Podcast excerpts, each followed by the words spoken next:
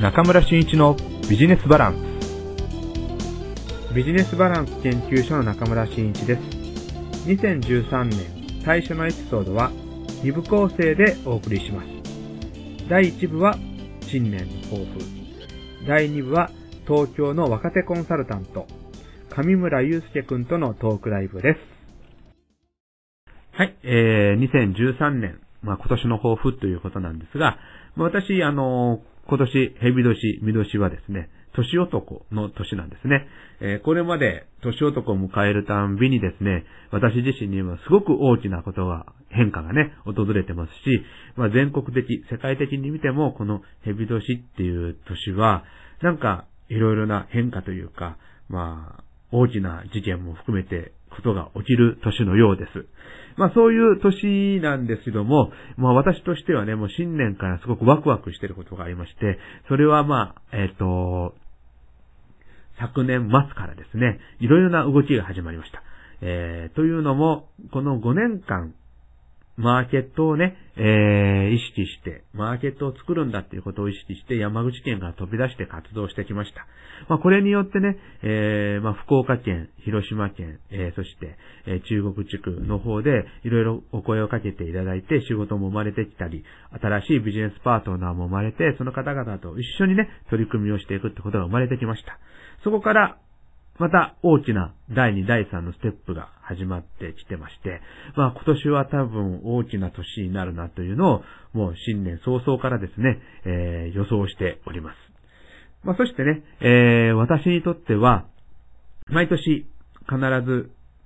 チャレンジすることを決めてまして、えー、これもね、今年は、まあ今までにないことをやろうと思ってまして、えチャレンジだけではなくって、まあ、実績の上がれるようなことをやっていきたい。まあ、本当ね、えそれをやったことによって、えー、私にもすごく、あの、歴史に残ることになり、そして、えー、私とご縁をいただいている方々にもね、役に立つようなことを、えー、参考に、参考って言いましょうかね。やっぱり、えー、何かね、こう、使える利用できる。まあそういったことをね、えー、今年は、えー、やっていきたい。チャレンジして、ちゃんと形にして残していきたいというふうに思っています。それが、このヘビ年である2013年の私の、えー、行動かなと思っています。まマーケット創造ということで、えー、本当5年前に福岡に行ってですね、えー、まあ、いろんな方に会い始めました。で、今、すでに決まってるのは、福岡の方では、えー、ビジネス後輩会を、えー、パートナーとどんどんやっていこうということで、大きな大会も2月、5月と、えー、行いますし、あと、福岡県庁の方ともね、ちょっとある、あの、取り組みをね、えやっていこうかという話も出てきますので、これも定期的に、あの、福岡で開催できるんではないかと思います。そして、広島はですね、また広島のパートナーの方ともね、あのー、ちょっと知的資産をね、えー、取り入れた、えー、新しいコラボレーションを生み出すやり方っていうことをね、また広島でもやっていこうということが進んでいってますので、これも広島で実現できるのではないかなというふうに思っています。また、東京ではね、今回、あさ、あの、後ほど、あの、第2部でね、登場していただきます、上村くんとね、えー、東京の市場を目指せっていうようなことで取り組みをやろうとしてますので、東京のマーケットも、えー、何らかの形で一緒にね、こう、皆様の事業者のね、方々の商材やサービスなんかも持っていけるような、えー、インフラが利用できるようなことができるんではないかなというふうに考えています。まあ、こういったマーケット創造っていうのがね、えー、まあ、今年の大きなテーマになるのかなと。えー、いうことで、あの、今回漢字一文字でね、えー、今年の動きをね、表してみようと思います。えー、年末は、2012年の年末は、知的ということの知というものをね、知るということをね、えー、漢字一文字で表したんですけども、えー、新年にあたり、2013年の目標とする、えー、ものっていうのは、実ですね。実行の実、えー、実るっていう字ですね。これをやっていこうと思ってます。えー、これまで種をいろいろ撒いてきたんですね。そして水もやってきました。えー、それは、授業で言いますと、えー、投資ですね。投資をだいぶ重ねてきました。この投資をより実のあるものに育てていく。そして、えー、身になったものを、えー、そこをね、身をこう、取っていくと言いましょうか。そこからまた新しいものを生み出していくということを、えー、今年の、えー、目標にし、実行、実践、実績。この三つを目指して、私は今年の取り組みにしていきたいなというふうに考えています。まあ、この、えー、実というものを、えー、私がね、えー、取り組んでいく中で、また多くの事業者の方々とですね、一緒にマーケットを育作っていきたいんだ。福岡に行きたいんだ。広島で、広島の事業者と知り合いたいんだ。東京にプレスリリースをしたいんだ。PR していきたいんだ。っていうような事業者の方に、私は知的資産、これをね、必ず知的資産経営を導入するということを約束していただいて、まあ、これをね、えー、作っていくという前提の中で、一緒にマーケットを作っていくというようなことで、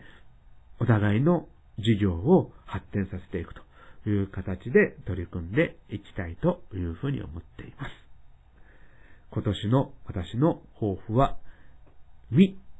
のなることを行っていく。実です。ということで、今回の第1部のね、え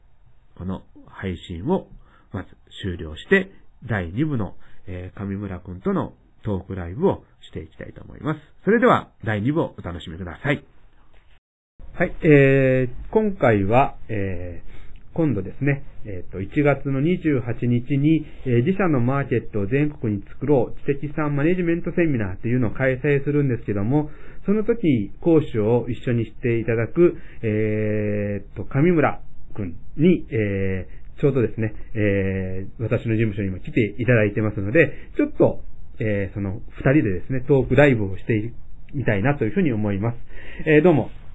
いらっしゃいませ。あ、どうぞ よろしくお願いします。よろしくお願いします。えっと、まあ、実はですね、先ほどまでユーストリームで、えー、今度のセミナーの番宣を、まあ、ちょっと撮ろうということで撮ってたんですけども、えー、まあ、こちらのポドキャストでは初めてになるので、えー、上村君の方からまた自己紹介の方をしていただこうと思いますので、ちょっとよろしいでしょうか？はい。えー、私ですね、あの、生まれは山口県光市ということで、えー、今、えー、東京でですね、シェイプイン株式会社というので代表をさせていただいております。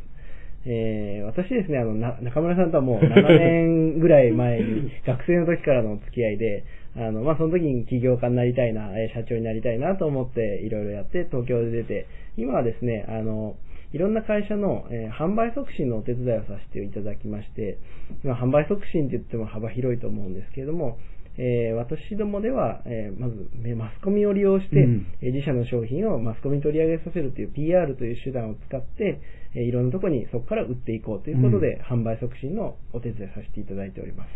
いいですね。まあ、そういうね、こう、プロモーションですよね。そうまあ、マーケティングでいう、その部分を、まあ、東京の、まあ、すごい、あの、使える部分というか、えー、な、なかなか山口とか地方ではないツールを使って、えー、事業者の、まあ、クライアントの方々なんかの、え商品なんかをこうプロモーションしていくっていうことをメインで仕事をしているということなんですけども、まあちょっとあの、えー、っと、今の自己紹介の中でシェイプウィンという会社だったんですけど、なんかこれって前聞いたような気もしますけども、どういう意味があるんでしたっけ？あ、えー、っとですね、あのーシェイプっていうのは形作るっていう意味なんですね。ほうほうまあ、シェイプアップとかでよくダイエットとかで言われるシェイプなんですけど、えー、それからあの、ウィンっていうのが、えー、勝つっていう意味なんですね。で、あの、ちょっと文字を変えると価値に変わるじゃないですか。ああ、なるほど。あの、バリューの方の感じですね。うん、あのなので、あの、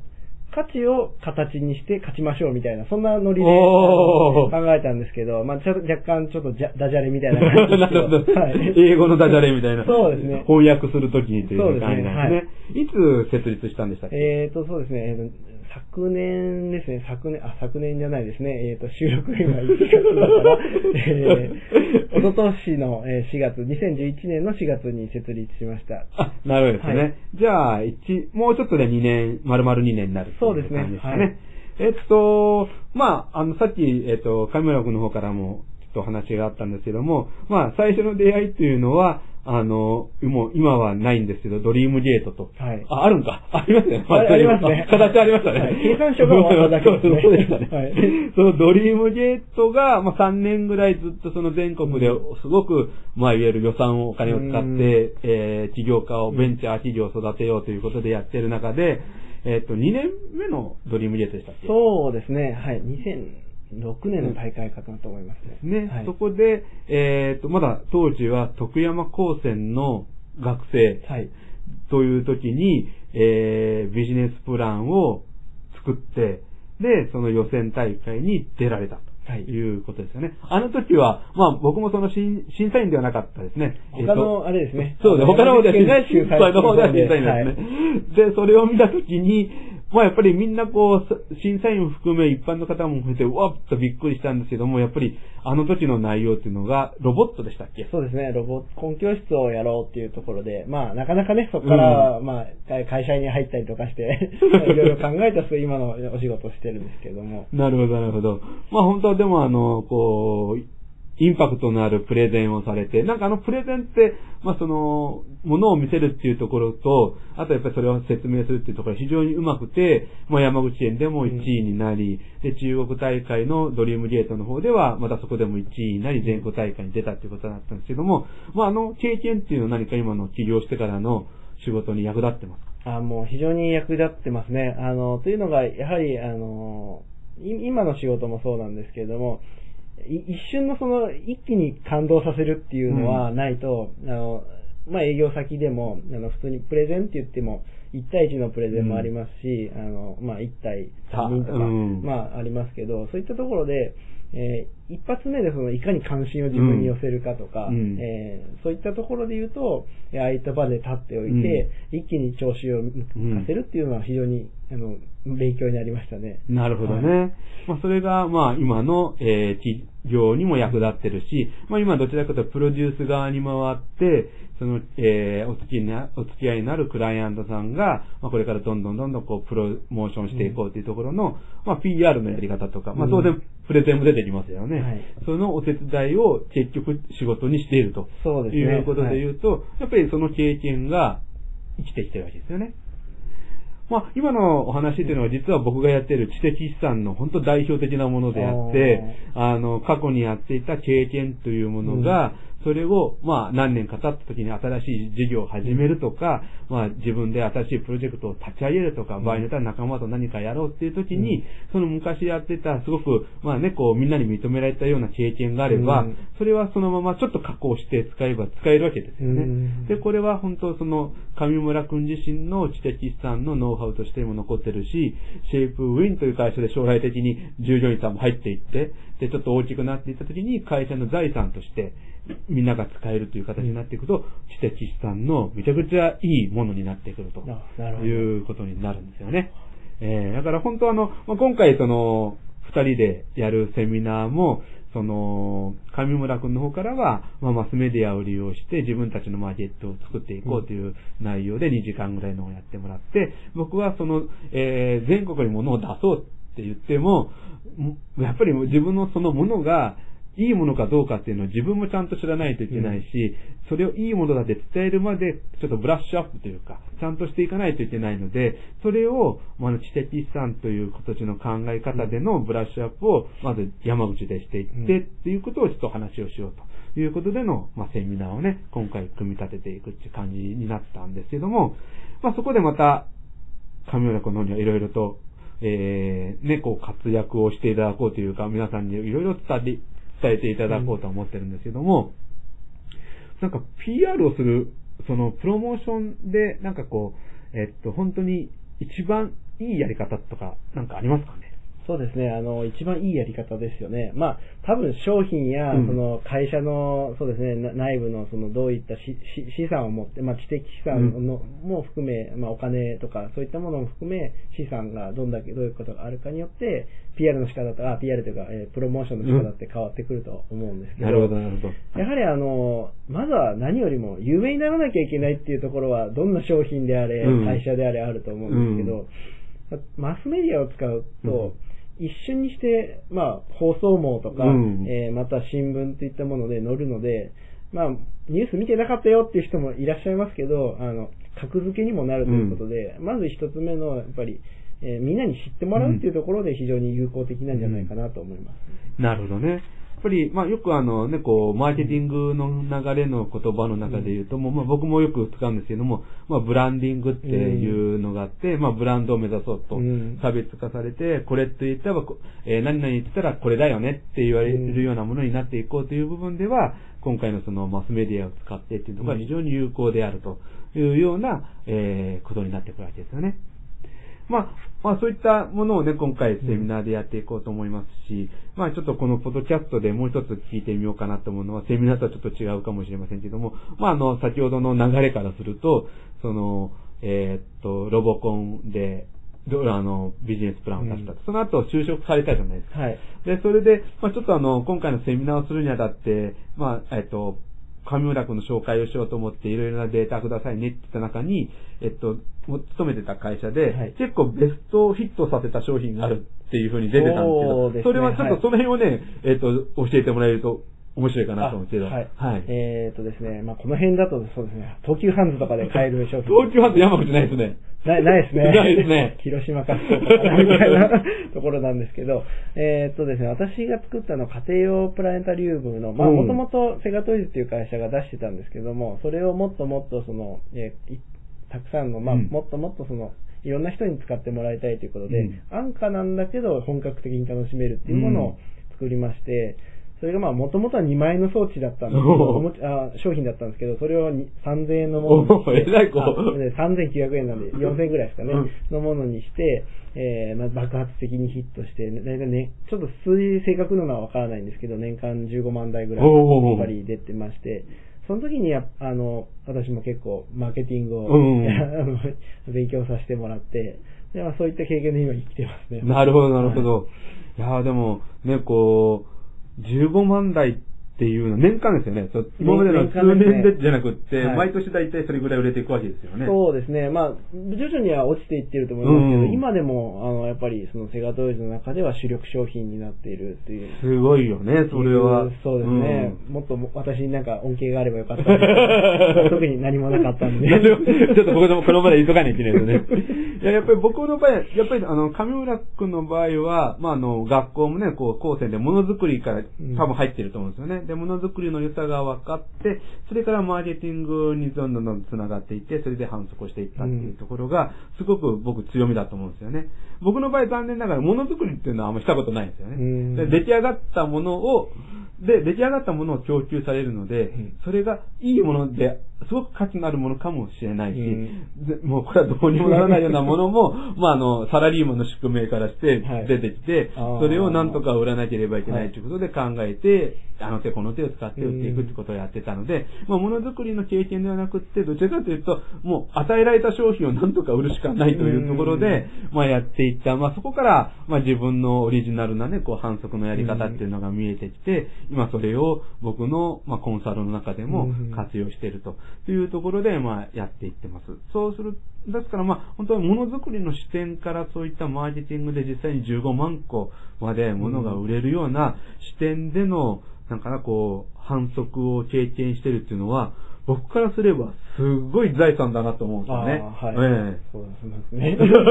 なかなか自分ではね、こ うんう気づかないところもありますけど。うん。いや、だから本当ね、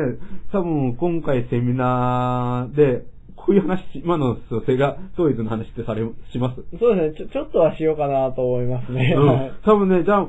今のちょっと今日話してもらった内容よりも、もう少しなんかこう、何かね、こう、ものが入っ、脳法的なものが入ってくると、多分今回これ、それを聞くだけでも僕とすれば、僕も含めて、なんかすごいね、得したような気になるんではないかなと思うので、まあぜひともね、えっと、今回行うセミナーも、えー参加、ね、こう、まあひょっとすれば、えっと、もうこの、今、実は収録してるのが、ぶっちゃけ言うと12月の28日いいででこれを、たあの、オンエアが1月18日ぐらいになると思って、えーもうすでに募集してるので、ひょっとすればもう定員いっぱいになってるかもしれませんけども、はもし空いておればこの番組を聞いてね、ぜひとも申し込みをしていただきたいなと思いますし、まあ、今回この一回ぽっきりのセミナーではなくて、うん。まあできれば本当4月とか夏とかまた秋とか、そういったところでも同じような内容でまた新たな方々に参加していただいたセミナーということをやっていきたいと思いますし、まああとあの本当にじゃあ東京に出ていこうとか全国に通用するものにしていこうと思ったら、一回セミナーを聞いただけじゃ絶対うまくできるわけではないので、そうですまあ我々も、まああの、まあ、ニーズをね、うん。把握できたら、シリーズものとして、例えばもう3日間コースで集中してうん。合宿みたいなんで山口でやるとか、うん。まあそういったことも、えー今回の1月の状況を見てからは、えーなんかね、こう、組み立てていけたらなと思いますので、うん。で、また先ほど、よ上村、上村君も言ってましたけども、山口県出身なので、ね、こう山口県のものをなんとかしたいという思いがあるわけですよね。本当にそうですね。あの、た、やっぱり、あの、山口県から一回離れてみると、結構あの、東京にはもうな、なくて不便なもんとか、あもっとこういう、まあ、食材でも美味しいものが入ればいいのになとか、うん多分技術も、ね、あの、に、あの、まあ、東京にはない技術っていうのは多分たくさんあると思うんで、そういったものとかもどんどん、ん。まあ、輸出っていうんですかね。あの東京を経て、さらには日本全国、そして、あの、もうどんどん世界に伝えていくっていうことに、まあ、大きく やっていきたいと。やっていきたいなと思いますね。ぜひともね、えーや、そういうことで、まあ、今後、まず山口県を拠点にというところと、まあ、またね、こう、この放送を聞かれてるのが実は全国の方なので、うん。えー場合によっては、まあ、私の、まあ、あの仕事上のね、パートナーとかクライアントさんもおられる、えー福岡とか、うん。広島とか、場合によっては今鳥取の方も聞いておられると思うので、うん。まあ、そういった、まああの、県外の、山口県とは違うところのの方からも、そういったご要望があれば、我々二人でそのうんところに行って、えー第1回目のキックオフ的なね、セミナーもやってみてたらいいかなと。ねまあ、特に福岡が第一候補かなとは思うんですけども、うん。まあできたらなと思いますので、まあ、この放送を聞かれてですね、興味を持たれたら、ぜひとも、Facebook の、えー中村新一の、じゃあ、違い違いました。ビジネスバランス研究所の Facebook ページを見ていただいて、そこにコメントなり、えー Facebook で僕を見つけていただいて、メッセージなどいただけたらというふうに思います。はい。それでは、えー今回のエピソードはこれで終わりたいと思います。どうもありがとうございました。ありがとうございました。はい。じゃあまたお会いしましょう。はい